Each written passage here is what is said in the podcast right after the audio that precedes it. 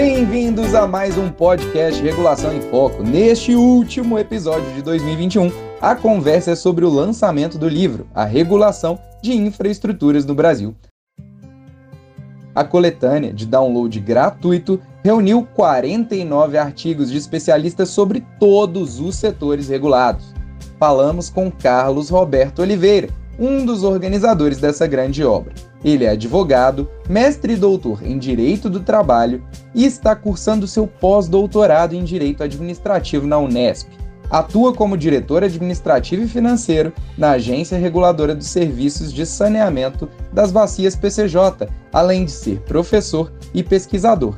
Tudo bem, Carlos? Eu estou muito feliz em receber você no nosso podcast. Seja muito bem-vindo. Olá, Samuel. Muito obrigado pelo convite.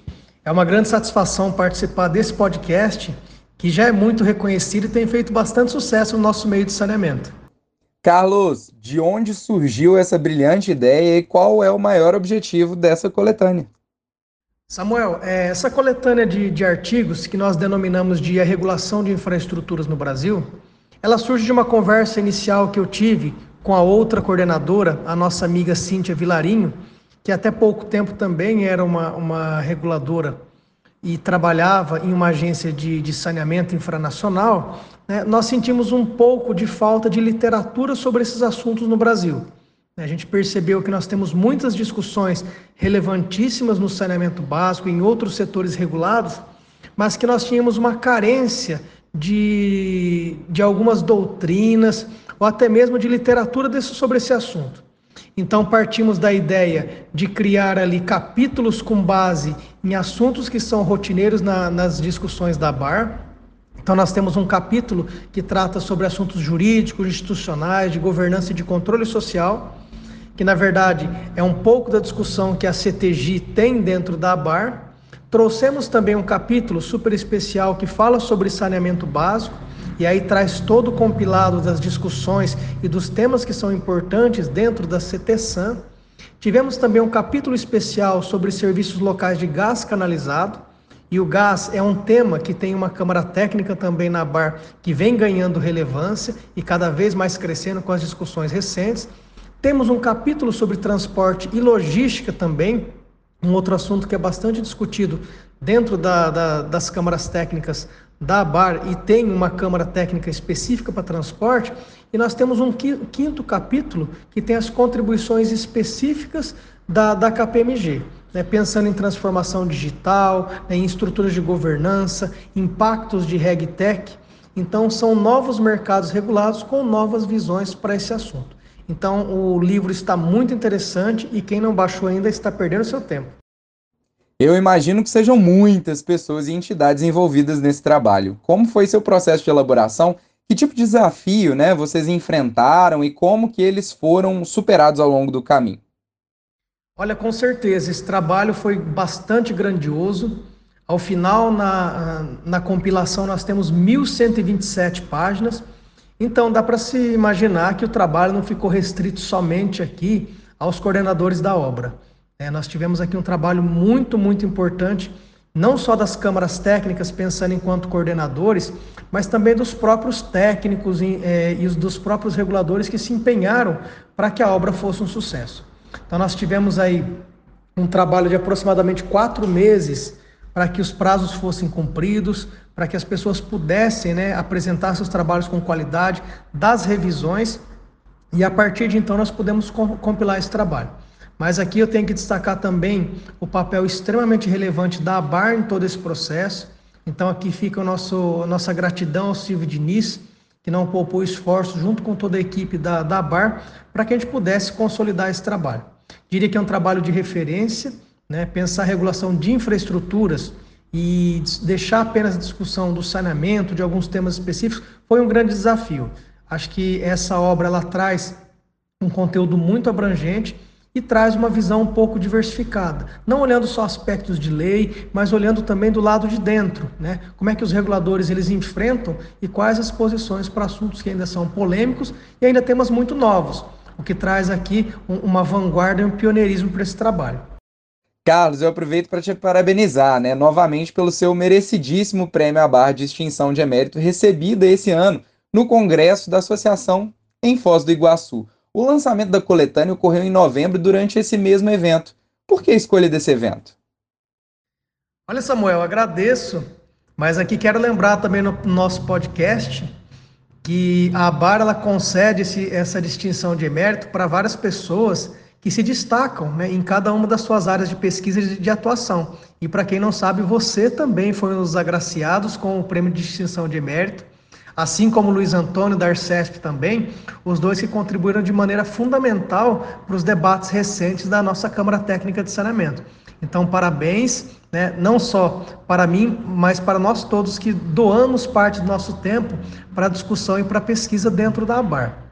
E pensando no momento de lançamento desse, dessa coletânea de, de artigos, né, foi exatamente pensar no Congresso como um momento maior de consolidação e de comemoração do nosso trabalho.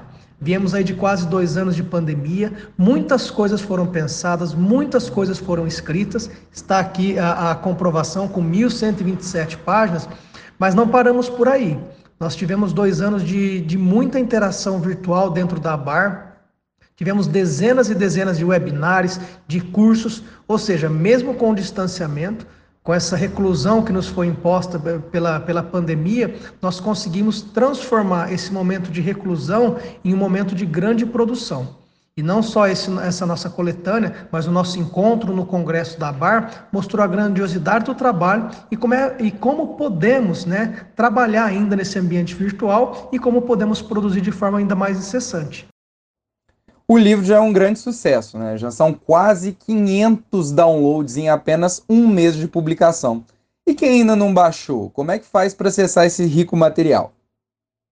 Olha, concordo com você. Esse livro ele tem superado nossas expectativas, o número de acesso é muito considerável. E para quem ainda não conhece o material, ele realmente está para download free é só acessar a página da BAR, www.abar.org.br, na aba Biblioteca.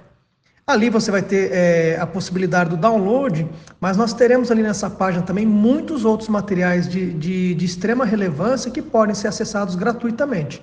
Então fica aqui inclusive o convite para baixarem o livro Regulação de Infraestruturas no Brasil e conhecerem as outras publicações que estão disponíveis gratuitamente para todos os interessados.